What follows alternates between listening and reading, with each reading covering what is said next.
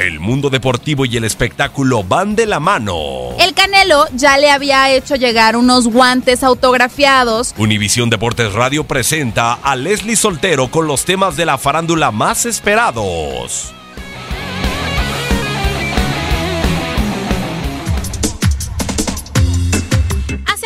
Meses el Circo del Sol confirmó el interés que tenía la empresa circense canadiense en hacer un espectáculo inspirado en el crack argentino Lionel Messi. Tras obtener los derechos del jugador, esta semana se dieron a conocer más detalles de lo que incluirá el espectáculo.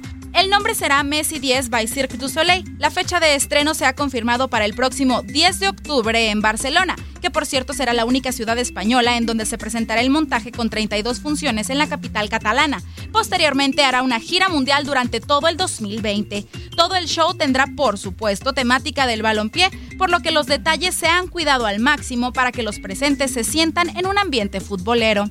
El equipo creativo del Circo del Sol ha decidido sustituir la clásica carpa de circo por un recinto con forma de pabellón deportivo, donde el público estará situado a ambos lados de una zona central semejante a un campo de fútbol. Esto con la finalidad de reproducir la rivalidad del fútbol y dividir al público en locales y visitantes. Sobre la duración del espectáculo será de 90 minutos, dividido en dos actos de 45 minutos cada uno. Serán 46 artistas en escena, mismos que al igual que en un partido de fútbol, saldrán al escenario de dos túneles de vestuario situados a ambos lados del escenario. Imágenes de Messi serán proyectadas con ayuda de unas pantallas gigantes que subirán y bajarán desde el techo y se situarán en el centro del escenario. El hilo conductor de la historia será narrar los inicios del jugador desde su juventud como un ambicioso niño con deseos de brillar en el fútbol.